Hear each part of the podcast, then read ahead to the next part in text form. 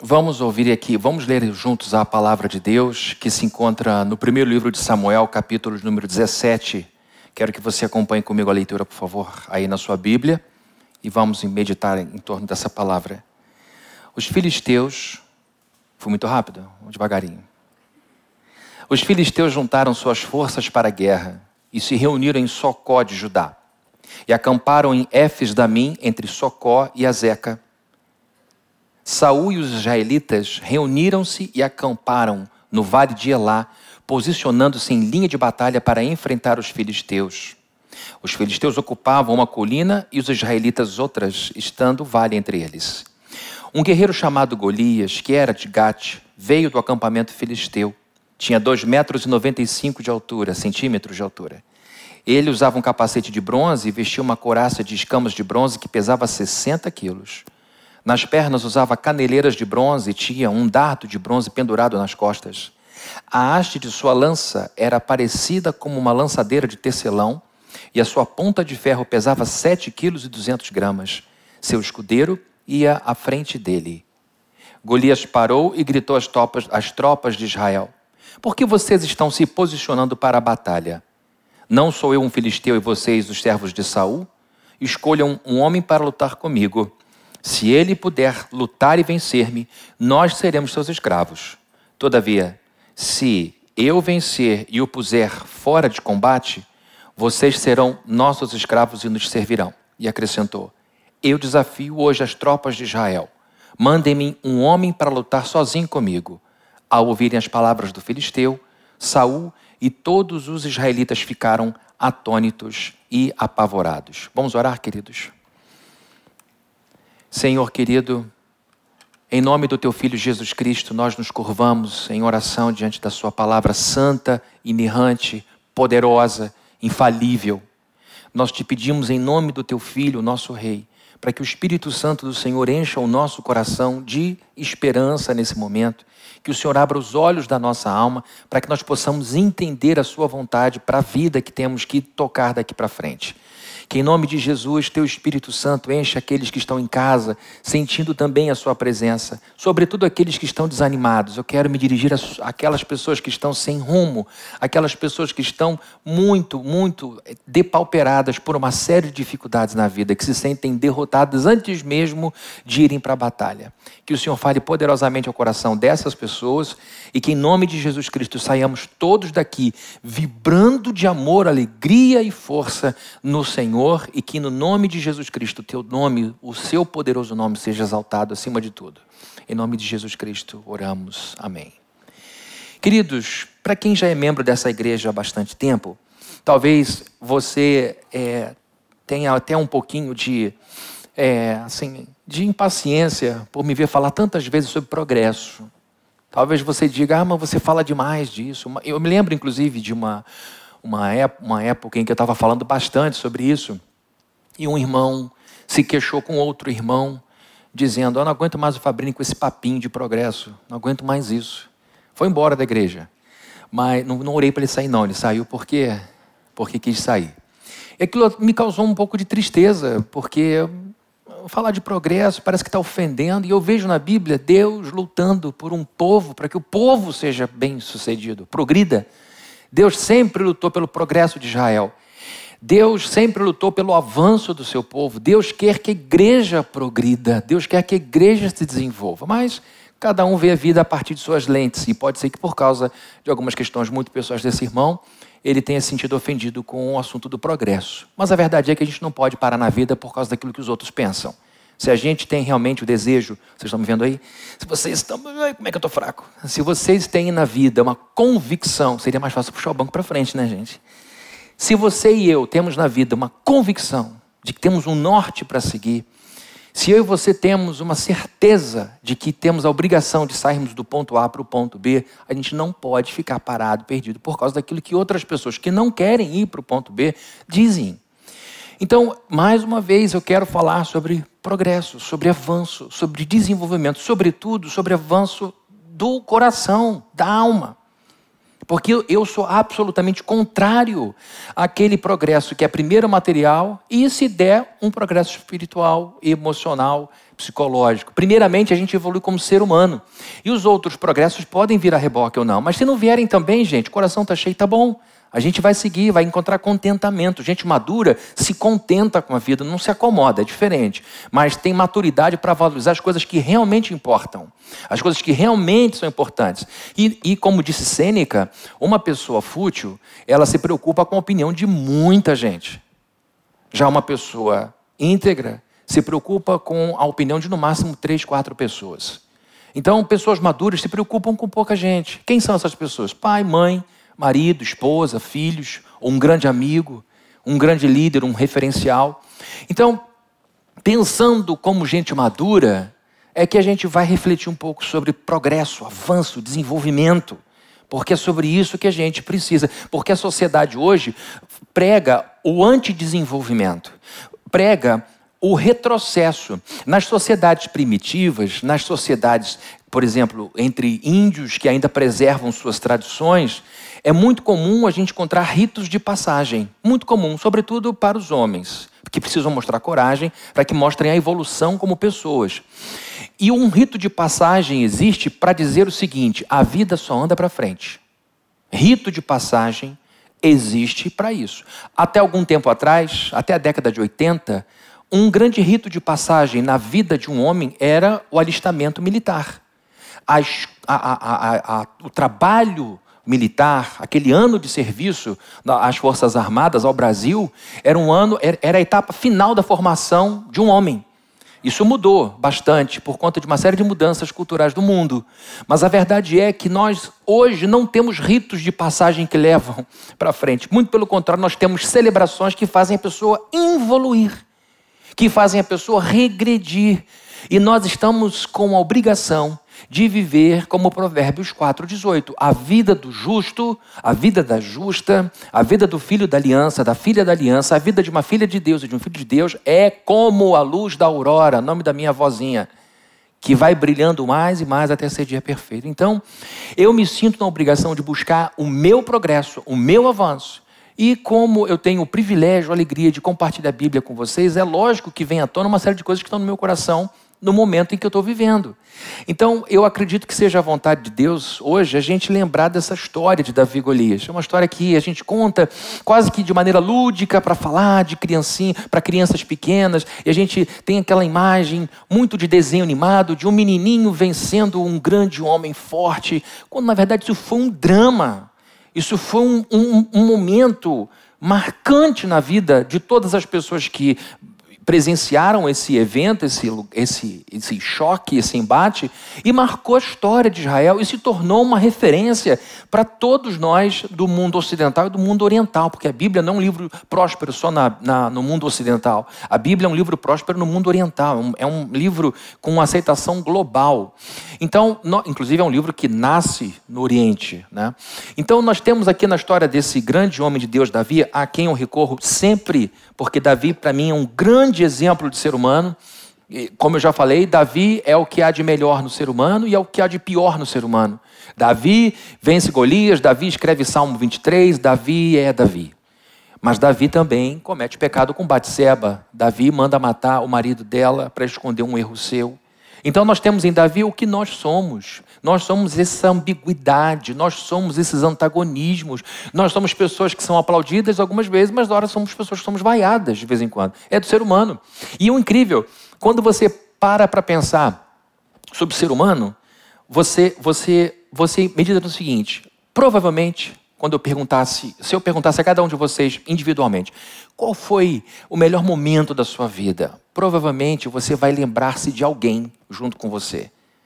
Né? Lógico, posso estar sozinho, cheguei no pico de um monte que eu achei que nunca consegui escalar, cheguei lá. Mas você vai lembrar de provavelmente de uma pessoa ali.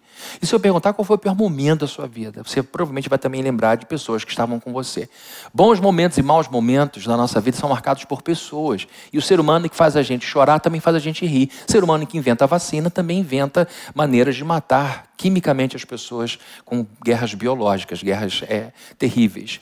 Então, queridos, olhando para a história de Davi, a gente encontra muitas correlações com a nossa própria história. Nós encontramos muitas benditas aplicações para a nossa própria vida. E eu quero ver com vocês de novo uma passagem que já vi com vocês, mas agora com um novo olhar. Eu, me lembro que eu fiz uma série de sermões sobre Davi alguns anos atrás, Hoje, aos 48, eu estou vendo Davi de uma outra forma. E a gente vai vendo é, a vida diferente conforme a idade vai chegando. A gente vai vendo Deus na sua grandeza, a gente vai vendo as pessoas na sua humanidade, a gente vai vendo a sociedade dentro dos seus ritmos com muito mais naturalidade e amplitude. E hoje, queridos, eu queria ver esse grande evento que a Bíblia relata da batalha de Davi contra Golias e, e, e perceber aqui que ele vence um grande desafio. A gente está vendo literalmente um homem enorme como ele, uma, com armamentos pesadíssimos, com equipamentos muito brutos, e evidentemente que para você suportar tudo aquilo e lutar com tudo aquilo, você tem que ser uma pessoa muito robusta fisicamente. E a Bíblia diz, quando ele se apresenta, quando Davi se apresenta a Saul, Saúl diz: Você não pode, meu filho, vencer esse homem, porque você é menino e ele é guerreiro há muitos anos. Ele era um sujeito muito experiente, era um sujeito com aquela confiança de um guerreiro experiente, com muitas vitórias no seu currículo, e se apresentar como candidato. É alguém que entra com o pescoço exposto. Normalmente você, quando se esconde, uma pessoa acanhada, baixa a cabeça, porque instintivamente essa área é muito vulnerável. Pessoas mais destemidas abrem o peito e levantam a cabeça e falam sempre assim porque não tem medo de serem presas. Aqui está um homem de pescoço aberto, de queixo levantado, porque tinha desenvolvido autoestima de um guerreiro vitorioso. E lógico que o tamanho dele era uma mega vantagem, porque ele, inclusive, competia na categoria absoluta em todos os campeonatos que ia. E Saul diz: Você não pode ir porque você é um garoto. Davi, quando aparece na história, nem treinamento militar ele tinha tido.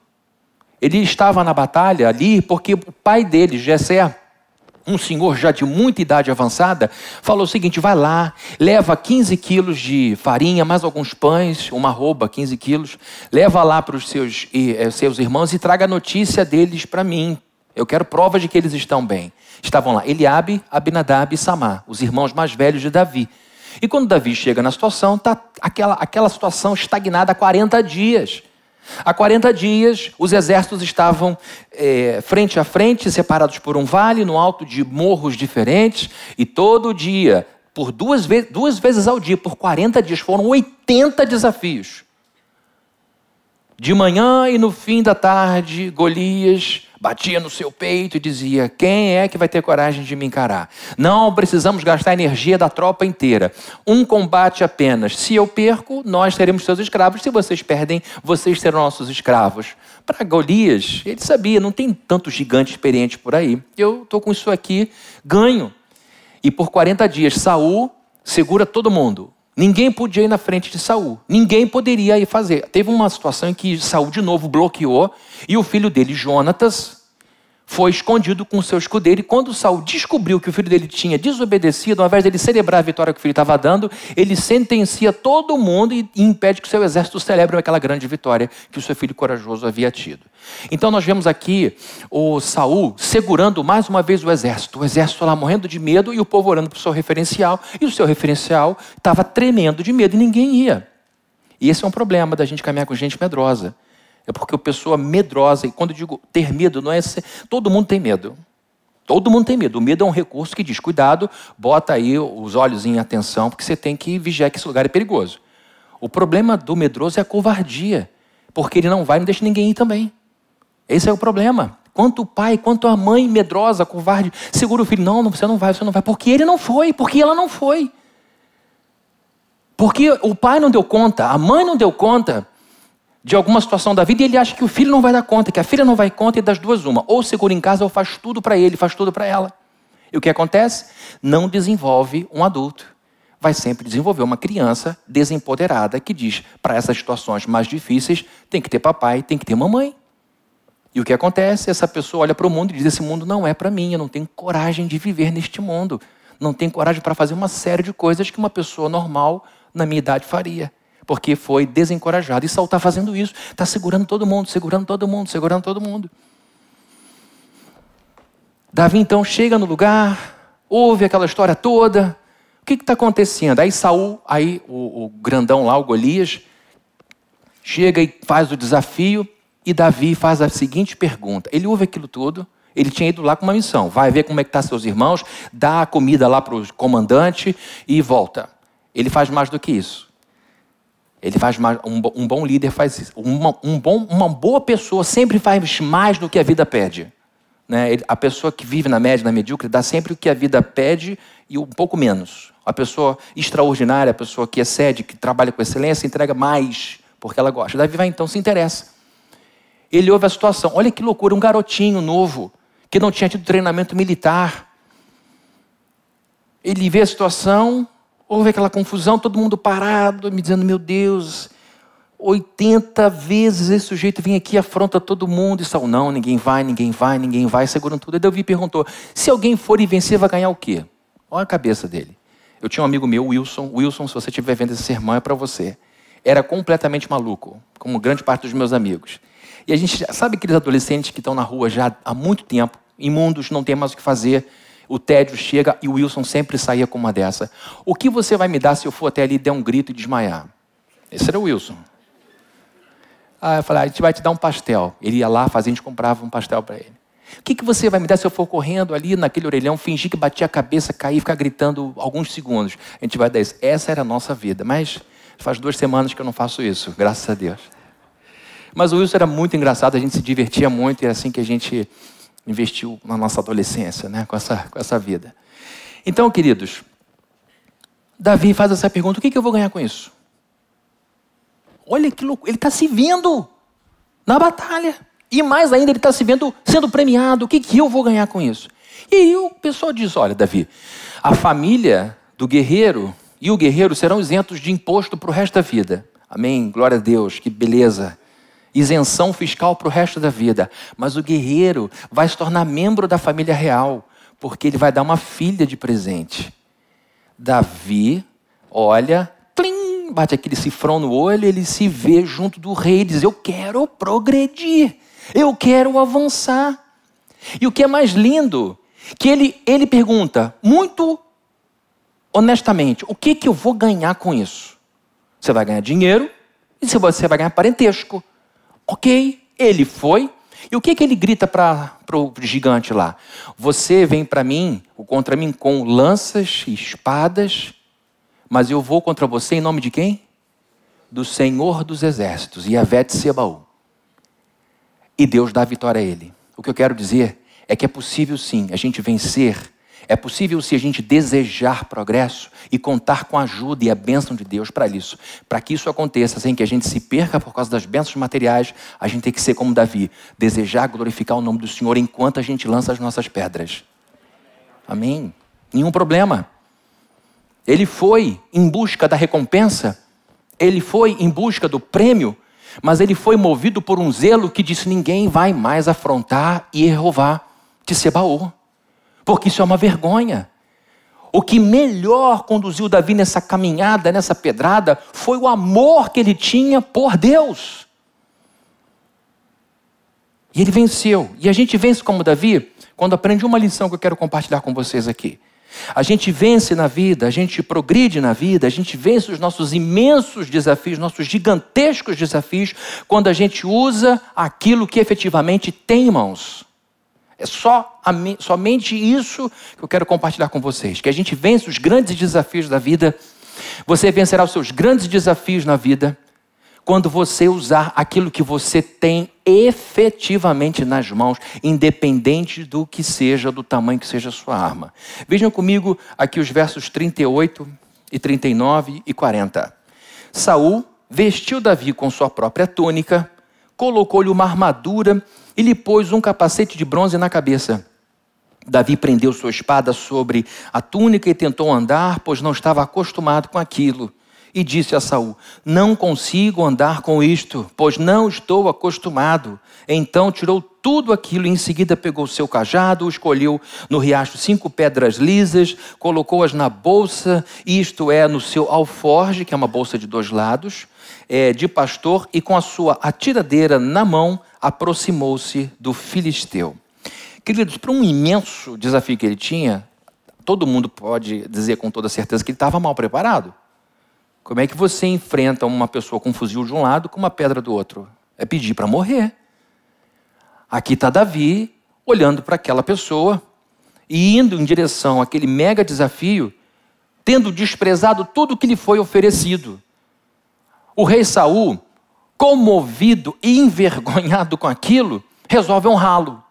Você quer ir para lá, meu filho? Quero, mas não vá desprotegido. Você está com uma roupa de pastor, de ovelha, isso não vai te servir. Põe aqui a minha roupa. E puseram provavelmente aquela coraça pesada, puseram lá armamentos pesados. Davi não tinha habilidade para segurar aquela espada, Davi não tinha condição de correr com aquilo, Davi não podia se movimentar com aquilo que ele não tinha aprendido é, manusear. E depois de tentar um pouco aqui e ali, Imaginem a cena, todo mundo vendo aquele garoto. Quem é esse sujeito? Ele é o filho de Jessé. Queridos, quando Davi se começa a se interessar, os irmãos dele, o, o Eliabe, o Abinadab e o Massá, começam a apertar Davi. E um deles diz: Eu sei como você é, você é um irresponsável, largou aquelas poucas ovelhas de papai lá, irresponsável, e você tem um coração ruim, você gosta de ver a gente no aperto. Davi foi fuzilado antes de entrar na guerra, foi desencorajado logo ali.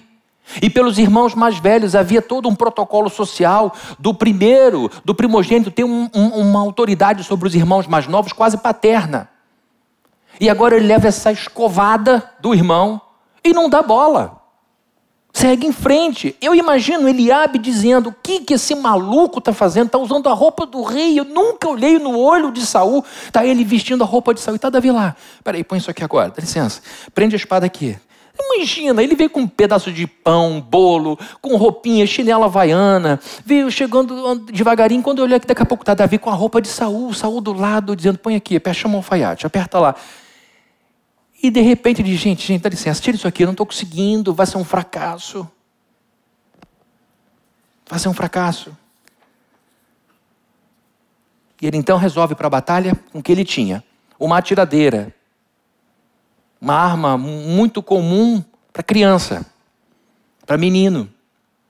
Tiras de couro com um pedaço de tecido no final, grande, punha-se a pedra lá, a pessoa rodava, rodava, rodava, rodava, jogava, rodava, rodava, rodava, jogava, e a habilidade ia de garoto para garoto. Eu me lembro que na minha época de adolescente veio é, o período do ioiô.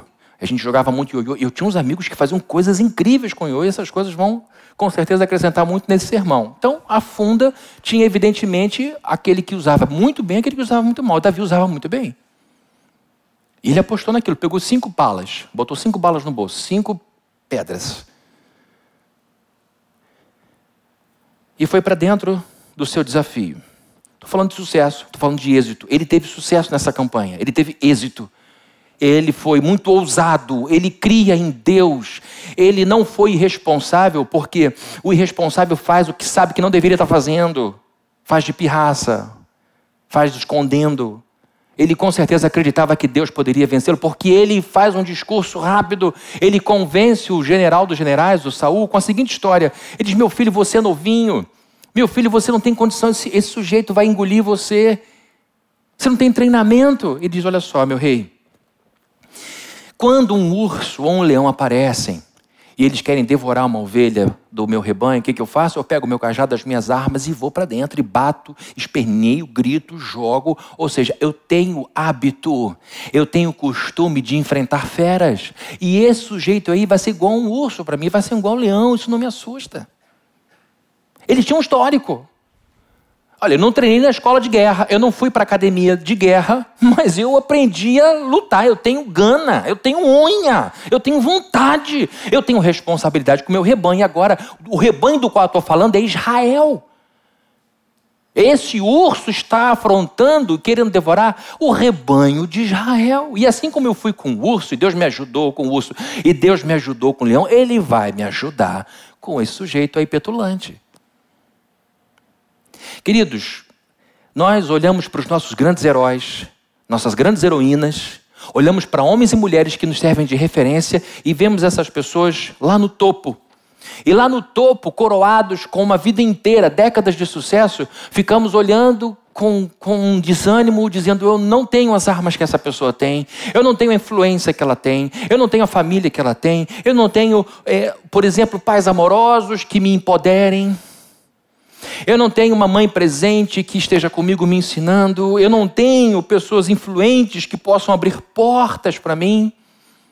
Eu não tenho pistolão, eu não tenho conhecimento social, eu não tenho nada. Ele não tem dinheiro. Fulano é fácil porque para ele tudo tem dinheiro. Eu não tenho carisma. Fulano chega, abre a boca e todo mundo fica encantado. Eu, para conseguir a atenção de alguém, tenho que dar cambalhota. Eu não aguento mais dar cambalhota na vida, eu não consigo. E a gente desanima e enterra o sonho, para de progredir e se convence de que está bom. Mas no fundo, se você for honesto, honesta, e olhando no espelho, você vai dizer: Eu quero mais. Eu quero mais um pouquinho. Porque eu sinto que dá para ir mais. Eu sinto que dá para progredir. Muitas pessoas deixam de vencer na vida porque ficam em busca de ferramentas, armas que ainda não têm e desprezam aquelas que já possuem. Davi usou as armas que ele tinha em mãos: a funda, que no caso é a tiradeira, e as pedras. E a sua história. Ele sabia que a ferramenta que tinha era modesta, mas era poderosa. E ele sabia que, por mais que o rei deixasse ele usar as armas do próprio rei, aquelas armas seriam ineficazes. Queridos, eu imagino os olhares sobre Davi enquanto ele está ali experimentando as roupas do rei: olhares de condenação, o que ele deve ter ouvido de palavras do tipo maluco, doido. Golias vai jantá-lo em dois minutos. Você imagina uma lança pesada como essa, só a ponta tinha sete quilos, jogada com força, era um tiro de canhão em cima dele. Num alvo pequenininho, mas pequeno, inútil. Ele não precisava nem de lança para destruir Davi, gente. Era só pegar Davi de jeito e esganar o pescoço dele.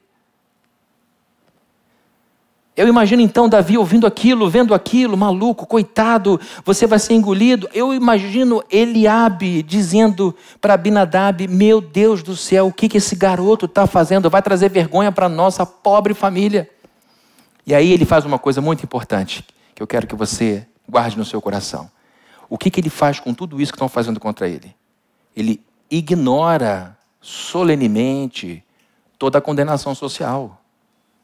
Ele ignora religiosamente, de maneira sagrada, a opinião de gente que não estava vendo o que ele estava vendo, que não estava sentindo o que ele estava sentindo, que não estava conseguindo contemplar o que ele estava contemplando. Davi estava debaixo da presença de Deus, Davi estava debaixo do fluxo de Deus, Davi estava dentro de um riacho que estava levando Jesus Cristo a algum lugar. Jesus é descendente de Davi. E ele então entra nesse fluxo, convidado por Deus, e pessoas que não estavam nesse fluxo começam a condená-lo. Começam a dizer: você é louco, você não tem juízo, você vai trazer vergonha, você vai trazer humilhação para o exército, para todos nós. O rei está apostando em você, olha bem o que você está fazendo. E ele vai, ele ignora olhar e comentário de reprovação, de piedade, de perplexidade. Ele prosseguiu em direção ao seu inimigo Golias. E ele foi com as armas que tinha em mãos. Eu quero que vocês vejam comigo agora. Nós vamos projetar um vídeo. Nós é, vamos ver, assistir esse vídeo que eu adorei e eu espero que você goste também. É bem rapidinho. Acompanhe comigo aí. Por acaso está na frente de alguém isso aqui? Não? Então pode soltar aí o vídeo, por favor. Você vai acompanhar uma história muito bonita. É a história da Ercília Stanciani, uma mulher de 41 anos, mãe de dois filhos, uma catadora de material reciclável que chegou a ser proibida de ir para a escola pelo pai.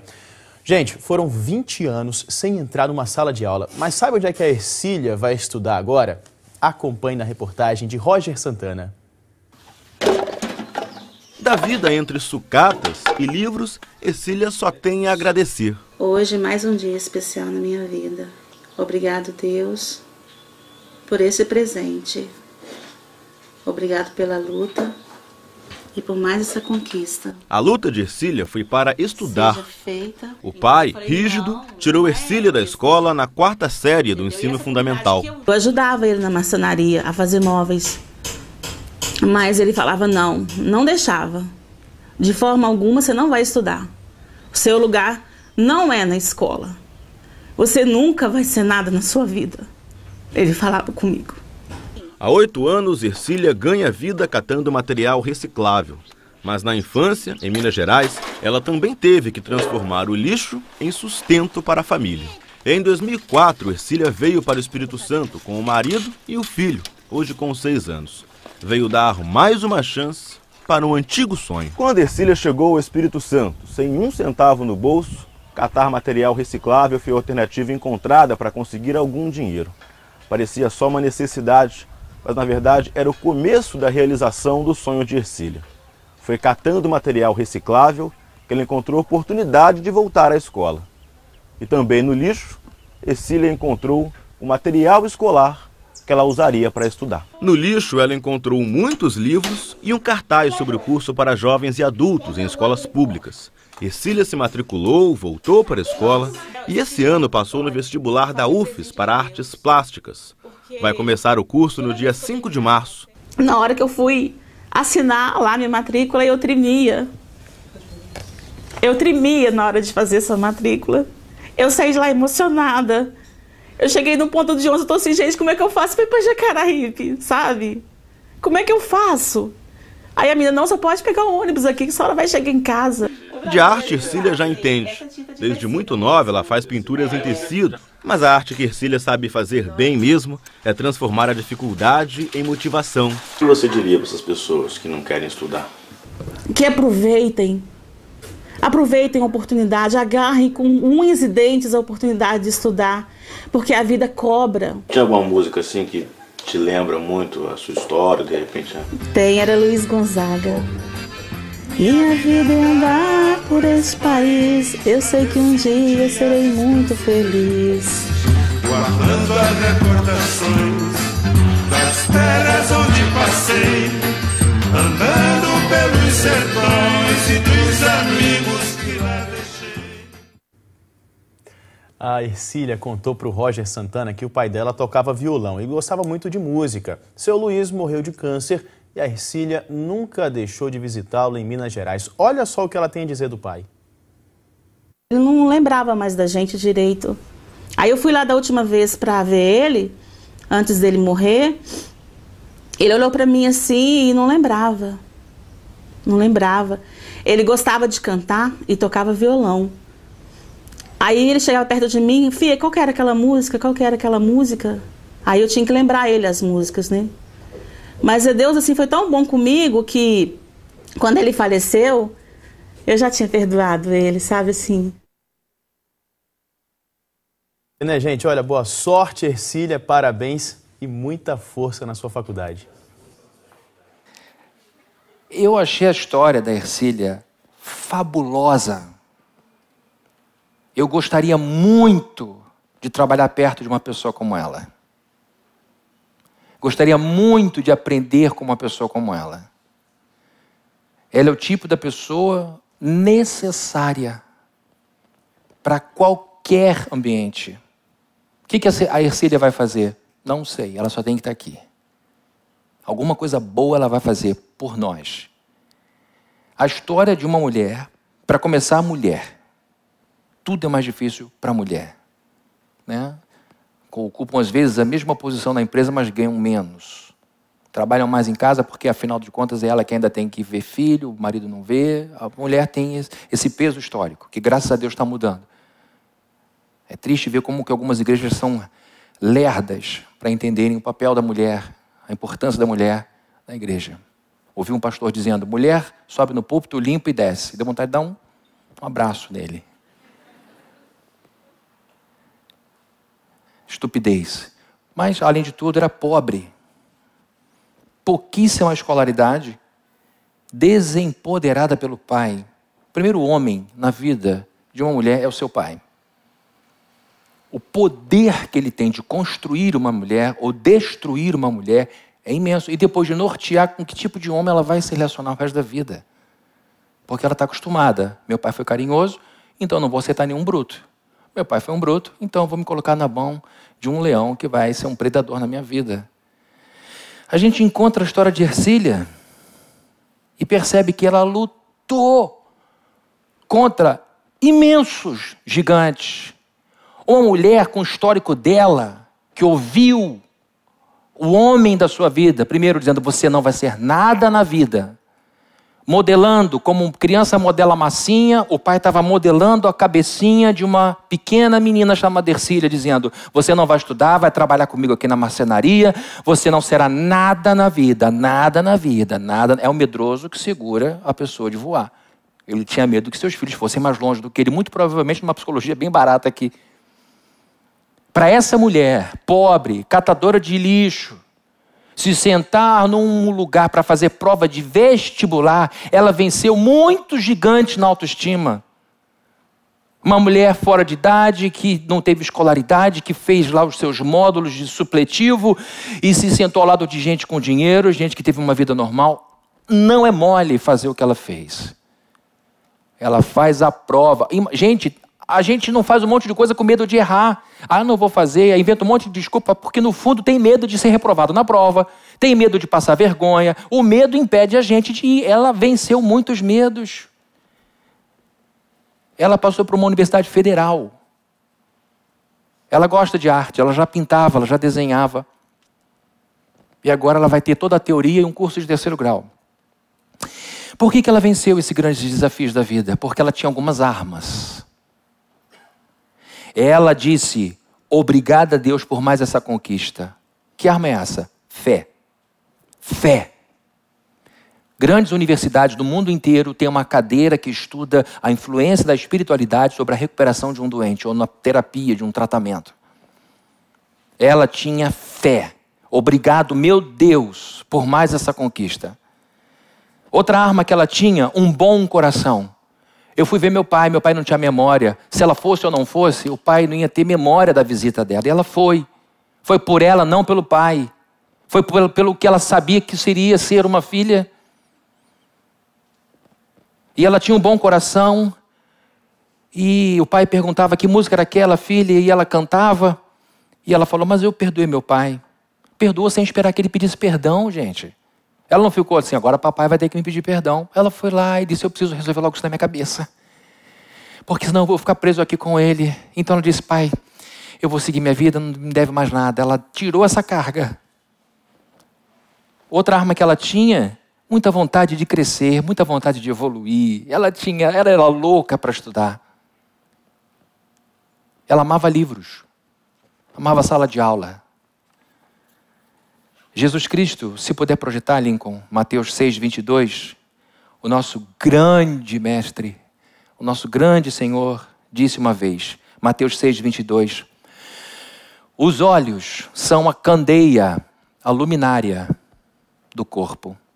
Se os seus olhos forem bons, todo o seu corpo será cheio de luz. A Ercília tinha olhos de luz eu tenho beijos de luz, né? O meme está aí jogado. Não tem mais como voltar isso. Ela tinha olhos de luz, porque ela enxergou ouro no lixo. Onde ela encontrou o livro dela? Livraria da Travessa, na Tavares de Macedo. Quem não foi, vai lá dar uma olhadinha. Ficou linda a livraria. Vamos fortalecer o comércio da nossa cidade. A gente precisa ajudar os nossos comerciantes. Vamos comprar aqui. Ela olha para o lixo, olha para a garrafa PET, olha para a lata de leite condensado, olha para lixo orgânico, separa e... Um livro de biologia cheio de orelha, todo amassado, com o nome de alguém. Ela diz, aí guarda o livro. Aí vai daqui a pouco, uma apostila de química, uma apostila de química do pH, tudo amassado, tudo em branco. O sujeito não usou nada. Sabe aquele desespero? Terminou o ano, você usou o botão, eu botei, mãe. O professor que não pedia, mentiroso. Não estudou. A apostila novinha, um era aluno displicente. Gente rica joga muita oportunidade fora. Gente pobre não perde nenhuma. Só costuma via de regra. Não estou dizendo que é sempre assim, mas costuma acontecer sempre. E aí então ele pega e vai montando a bibliotecazinha dela, até que um dia ela encontra um cartaz. Eu não esqueci de Davi, tá bom? Curso para pré-vestibular. É aí que eu vou estudar. É ali que eu vou estudar. Estudou, estudou, e agora ela mostra um documento falando da matrícula dela numa universidade federal.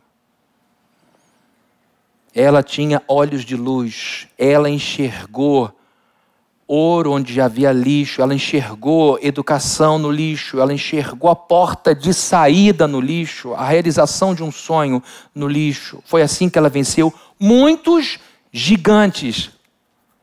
E sorrindo. sem autocomiseração, sem pena. Porque ela usou as armas que ela tinha. Ela não tinha o pré, ela não tinha o pai, ela não tinha os livros, ela não tinha dinheiro, ela tinha uma vida de catadora de lixo. Um marido e um filho, morando numa casa que nem reboco na parede tinha. E as armas eram poderosas: fé, sonho de estudar, uma visão otimista da vida. Ela saía em busca de oportunidade, não saía catando o problema. Ela catava lixo, mas buscava esperança. Tem gente que sai de casa catando lixo, catando defeito, catando erro em si e nos outros, problema para dizer, é por isso que eu estou aqui. Ela não, ela saiu e percebeu. Jesus falou que quem procura encontra. Benção e maldição. Quem bate, a porta se abre, da oportunidade ou da desgraça. Quem pede, recebe. Tenho certeza que essa mulher orou, que essa mulher pediu a Deus, mas ela fez a parte dela. Ela estava com os olhos abertos. Davi venceu Golias com uma tiradeira e uma pedra. O que eu quero dizer é que você já tem o que você precisa para dar o passo que precisa nesse momento da sua vida para chegar mais perto da sua vitória. Amém. Eu e você já temos em nossas mãos tudo que Deus espera que seja usado para vencermos os desafios nesse momento. É hora da gente sair de casa, é hora da gente lutar, é hora da gente estudar, é hora da gente inventar, é hora da gente olhar para o lixo da vida que recebemos e encontrarmos ali ouro. É hora de você ver a história ruim da sua família, é hora de você ver tudo de ruim que fizeram contra você, dizendo: tá bom, isso foi muito ruim, o que, que eu não gostei, de quem eu gostei, que tipo de pessoa quero perto de mim, que tipo de pessoa não quero mais perto de mim, que tipo de atitude me atrapalhou, o que, que me colocou lá em cima, e catar seu ouro, peneirar, garimpar. E agora? Agora.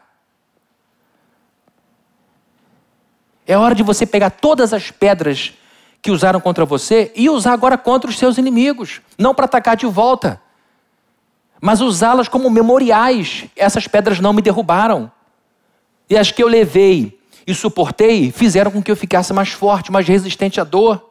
E uma coisa linda, queridos, para terminar aqui. Uma coisa linda na história de Davi. Estamos falando de um menino que encarou um gigante usando uma tiradeira com pedra. Todo mundo sabe, até agora, como foi difícil e como ele venceu. Mas se vocês lerem comigo o Salmo 18, que vai ser projetado aqui, dos versos 31 ao 34 apenas. Esse salmo foi uma música que Davi escreveu quando tinha ficado finalmente livre das perseguições do grande rei Saul, que resolveu implicar com ele por causa de insegurança. E aí ele escreve o Salmo 18, e lá nos versos de 31 a 34 ele diz assim: é um salmo de gratidão e louvor a Deus. Pois quem é Deus além do Senhor? E quem é rocha senão o nosso Deus? Ele é o Deus que me reveste de força e torna perfeito o meu caminho, torna os meus pés ágeis como os da corça, sustenta-me firme nas alturas. Ele treina as minhas mãos, olha o verso 34. Ele treina as minhas mãos para a batalha e os meus braços para vergar o quê? Um arco de bronze. No verso 34, Davi está dizendo que Deus concedeu a ele força física e habilidade militar para vencer suas batalhas, de maneira que daquele menino da tiradeira, ele se tornou o homem do arco de bronze. O que a gente percebe aqui é uma evolução na vida de Davi. Gente, verso 34: Ele treina as minhas mãos para a batalha e os meus braços para vergar um arco de bronze. Arco, arco da flecha. Você tem o guerreiro que usa aquele negocinho, vou ensinar para você não souber o que, é, é isso aqui. É aquele arco feito de madeira leve e resistente, porque ele não pode pegar uma madeira leve e fraca. Está na frente do inimigo, plac, quebra, pausa, tempo, vai lá e troca outro. Não, tem que ser alguma coisa que aguente a pressão da corda sem quebrar, porque quanto mais pressão ele suportar, mais firme for aquele arco, mais longe a flecha irá. Então ele precisava de uma madeira que fosse leve e resistente, porque o guerreiro precisa de velocidade, ele precisa de armamento leve para poder ganhar, às vezes no, na corrida, a sobrevivência, porque às vezes não tem mais arma, ele só tem as pernas para correr, e se a arma for muito pesada, ele não vai muito longe. Então ele precisava de um material que fosse portátil e confiável. Então, um arco de madeira feito com resistência, bastante resistência e leveza, era tudo o que ele queria. Anos depois do evento de Golias, em que ele, com uma tiradeira, um entre aspas bem grande, um estilingue. Ele, ele vence um gigante anos depois, agora, como chefe, líder de um exército, alguém que seria o próximo rei de Israel, afirma o seguinte: Deus me ensinou a batalhar, fez os meus pés rápidos como o de uma corça, como um antílope que anda rápido pelos montes, meus pés leves que me levam para o alto, como aquele animal ágil, arisco que consegue fugir das presas e vai para o alto dos montes para se esconder dos seus inimigos. Assim Deus me fez ágil. Eu consigo fugir dos meus inimigos. Eu tenho habilidade militar e eu tenho força física para suportar e usar um arco de bronze. Arco de bronze é muito mais pesado que arco de madeira. Estou certo ou estou errado? Arco de bronze é muito mais potente que o de madeira. Estou certo ou errado? Porque ele não vai quebrar fácil. Arco de bronze é muito mais difícil de usar que o de madeira. Estou certo ou errado? Nunca usei arco de bronze, Fabrício. Ah, pelo amor de Deus, entra na brincadeira aqui. Arco de bronze é muito mais exigente que um arco de madeira. E por isso é muito mais exclusivo. Não é qualquer um que usa um arco de bronze. Porque a pessoa precisa ter força no peito, força nos bíceps, tríceps, ombro. Eu não sei o nome dos músculos, eu vou dar o nome da parte do corpo. Ele precisa ter um, um core muito forte para suportar, precisa ter um abdômen tanquinho para poder, no meio da confusão, sacar aquela peça de bronze, pegar a sua espada, sua, dá até para botar a espada também se quiser, uma flecha, e aquilo ele pode puxar, puxar. Queridos, ele puxa com uma e segura com outra. Davi era um homem fisicamente forte. E depois o canhão que aquilo era. Então era um armamento pesado dificílimo de usar porque é pesado, desajeitado. Somente homens fortes e habilidosos usavam o arco de bronze. E ele diz que Deus o livrou dos inimigos e fez dele um guerreiro hábil, fisicamente forte, espiritualmente forte, capaz de usar uma arma tão difícil como aquela que ele usava. O Davi que venceu Golias era menino. E o Davi que venceu João, Saul era um homem. E ao longo desse tempo, do Golias, seu inimigo, ao rei Saul, seu inimigo, um homem foi feito.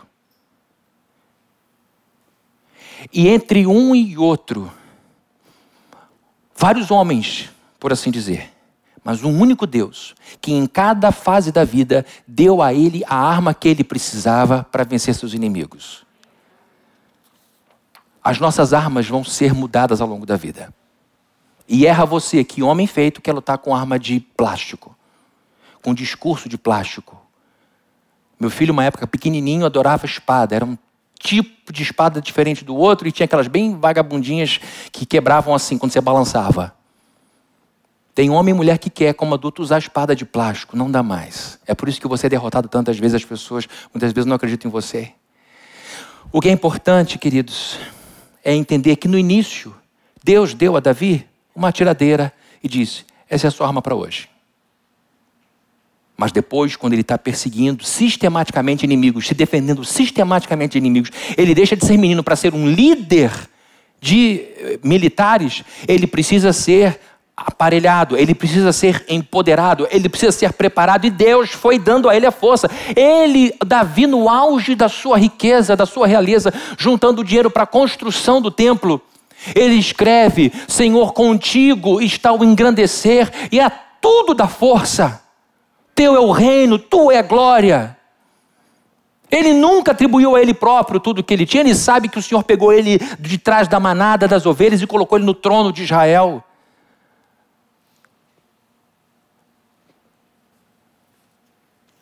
Em cada fase da sua vida, você vai encontrar seus desafios. E para cada um desses desafios, Deus vai te dar a arma certa para você vencer. Certa. Deus não é irresponsável para te colocar no campo de batalha e deixar você desarmado. Mas Deus também não vai mimar você lutando por você as suas batalhas. Vai chegar a hora em que você vai saber usar o arco de bronze. Vai chegar a hora que você vai precisar de uma arma muito potente.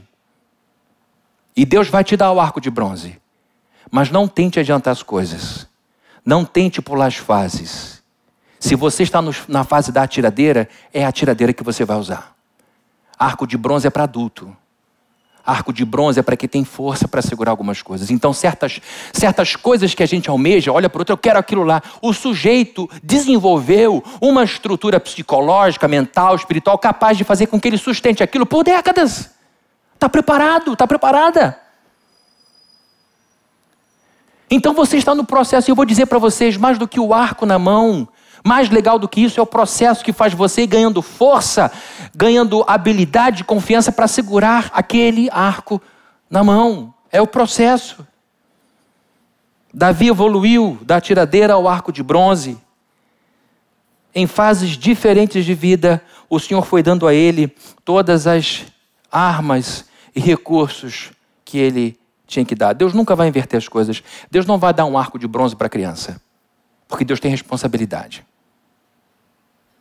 Certas coisas não chegam em nossa vida porque ainda não chegou o momento.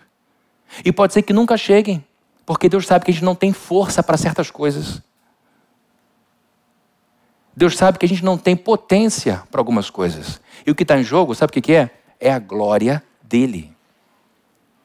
O que é mais maravilhoso é que ele permite que a gente se deleite em algumas coisas que a gente usufrua algumas bênçãos, que a gente tenha algumas alegrias, mas no final das contas, tudo tem a ver com Ele. Com Ele. Senão vira exibicionismo. Eu e você já temos agora a arma necessária para vencer essa semana que começa agora, dia 7, hoje. Você já tem as armas. Mas, Fabrini, para onde eu olho só tem lixo. Minha vida está assim. Para onde eu olho só tem lixo. Seja comercilha. Use os seus olhos de luz. Você pode sair de casa e só encontrar lixo. Você pode voltar para casa com ouro. Vou dizer uma coisa aqui que minha esposa corre todos os dias na areia, todo dia praticamente. Vivendo e acha dinheiro. Não é muito dinheiro, não. Mas eu fico impressionado. Ela chega em casa toda vez, olha, olha, olhos de luz. Eu saio catando seringa, eu saio catando coisa errada, tomara que eu não pise na coisa errada. E eu acabo achando a pedra que machuca. O, fio, o filetezinho de churrasquinho que quase atravessa a minha tíbia, olha o drama. A gente encontra o que busca. Os nossos olhos veem beleza ou feiura por causa do nosso coração. Ercília queria estudar. Davi queria vencer. Queria glorificar a Deus. O que, que você quer? Reclamar dos outros? Reclamar da vida? Lamentar o avô que teve? Ficar olhando para a cicatriz? Olha isso aqui, ó. 1994. Foi assim, ó. Tá vendo essas rugas aqui? Ó, é você que me dá essas rugas. O que, que você quer da vida? Ercília encontrou ouro no lixo. Davi encontrou grandeza no desafio. E outra coisa linda, se houver tempinho aqui, eu quero ler dois versos para vocês aqui que vai ser projet serão projetados aqui. É também a história de Davi, um momento mais à frente dessa de Golias. Primeiro livro de Samuel 22, 1 e 2. Com isso aqui eu termino realmente, porque ainda tenho cinco minutinhos para terminar.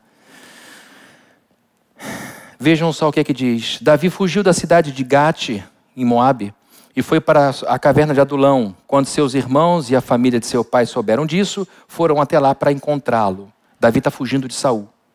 E ele foi se refugiar na terra de inimigos. Aí, verso 2: Também juntaram-se a ele todos os que estavam em dificuldades, os endividados, os descontentes, amargurados de espírito, como algumas Bíblias dizem, e ele se tornou o líder deles. Havia cerca de 400 homens com ele. Queridos, no momento de desespero, Davi foi se refugiar num lugar que só tinha gente com nome negativado. Só tinha gente enrolada. E chegou, era, era um refúgio de gente que estava fugindo de dívida, de juramento de morte, gente que estava desgostosa da vida. Você imagina o clima, a energia, o garroroso. Davi vai para lá. É o que eu tenho para hoje, é o que eu tenho para hoje. O que, que ele encontra lá? Ele encontra os seus mais leais soldados que vão compartilhar com ele a vida toda. No lixo da sociedade humana. por uma circunstância injusta da vida, ele é obrigado a se refugiar sem ter cometido erro algum, crime algum, junto com homens que estavam quebrados, e ali ele cria um grupo militar que se torna a base do seu exército, e estavam homens ali que no momento de vida estavam muito maus, mas que no decorrer, por causa da convivência com um grande homem como Davi, se tornaram grandes guerreiros que tiveram seus nomes escritos no livro daqui da escritura e que por isso levaram Davi onde ele chegou. O que eu quero dizer, querido, dizer que às vezes a bênção é tão grande que a gente tropeça nela. Tá, Davi estava sendo empurrado para o que seria uma bênção. Davi não teve entendimento. Meu Deus, eu estou indo para Moab, eu estou indo para esse lugar de gente enrolada. Eu era amigo do príncipe, Jonatas, filho do rei. Chegou a dizer: quando o papai morrer, a sucessão é minha, por natureza, mas eu vou dar a você. Ele era o melhor amigo do príncipe. E agora está vivendo como um bandido. E nessa fuga, ele vai parar num lugar horroroso. E quando chega lá, ele deve ter perguntado: o que, que eu estou fazendo aqui? E Deus, na sua soberania, está dizendo: está construindo a base da sua força militar. Você está se aliando a gente que vai dar a vida por você, Davi. Você está sendo preparado para segurar o arco de bronze. Deus não mima os seus filhos e suas filhas. Ele prepara guerreiros e guerreiras, porque Ele quer o nosso êxito.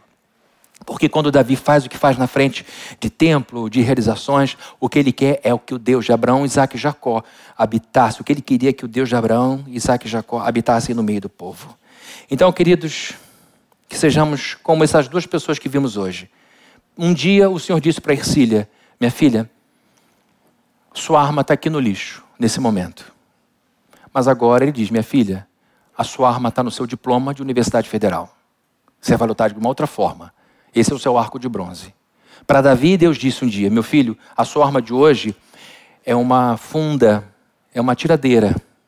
Mas depois ele falou: Agora você vai usar como ninguém o arco de bronze. Vai chegar a hora que a gente vai mudar de arma. E esse caminho nem sempre, nem sempre é compreensível, nem sempre faz sentido. Mas a Bíblia diz que os caminhos do Senhor são mais altos que os nossos que a sabedoria do Senhor é mais alta, que os olhos do Senhor são mais altos do que o nosso. Então a gente caminha não por circunstância, mas por fé. Vamos andando, desde que a gente esteja sempre batalhando o combate do Senhor. Que o rei Davi e a nossa amiga Ercília sirvam de inspiração para todos nós nessa manhã. Amém? Vamos orar? Querido Deus, em nome de Jesus, nosso Salvador, nos curvamos diante de Ti nos colocamos diante da Sua presença, gratos, ó Deus, por essa história tão maravilhosa de Davi, por essa história tão incrível da Ercília. Muito obrigado, ó Deus, porque o Senhor sabe quais, como é difícil para nós sairmos de onde estamos, como é amedrontador para algumas pessoas dar o passo que ela precisa dar. Mas nós te pedimos, ó Deus, em nome do Salvador Jesus Cristo, que o Senhor tenha piedade de nós e nos segure em nossa fraqueza. Nós não confiamos em nossa força, nós não confiamos em nossa ousadia, nós não confiamos em nossos preparos, mas nós confiamos no Senhor, no Senhor que vai usar o preparo, a ousadia e a força. Então, em nome de Jesus, eu oro por aqueles que têm apenas uma tiradeira nessa manhã, que estão catando esperança no lixo, que eles saibam que a arma já está aí, diante dos seus olhos. Só abre os olhos dessa pessoa para ela enxergar Deus, que é a tiradeira, que é a pedra, que é o livro usado. E que a gente saiba que essas armas serão substituídas, que usaremos armas mais adequadas, mas em cada momento da vida usaremos aquelas e tão somente aquelas que o Senhor nos der disposição para o nosso uso. Que o Senhor nos abençoe, que o Senhor guarde a gente da queda, que o Senhor nos leve em vitória para frente e que no nome de Jesus nós saímos daqui com disposição de encararmos o nosso Golias. É o que nós te pedimos, em nome de Jesus. Amém. E que a graça do nosso Senhor Jesus Cristo, o amor de Deus, o nosso Pai, e a comunhão e consolação do Espírito Santo estejam com todos aqui presentes, desde hoje para todos sempre. Amém.